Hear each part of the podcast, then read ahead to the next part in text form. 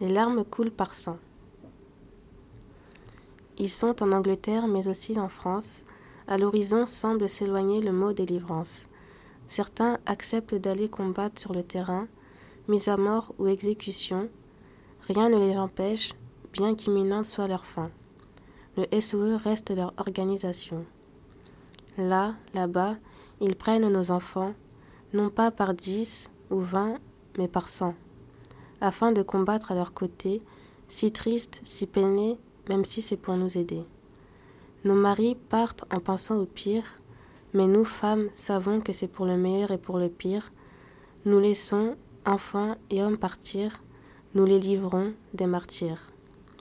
Ils partent, mais ne reviennent jamais, nos bien-aimés, ceux qu'on aimait, hommes et moins hommes combattent pour délivrer, mais nous, femmes, combattons pour l'amour que nous leur devons, quelle que soit leur destinée.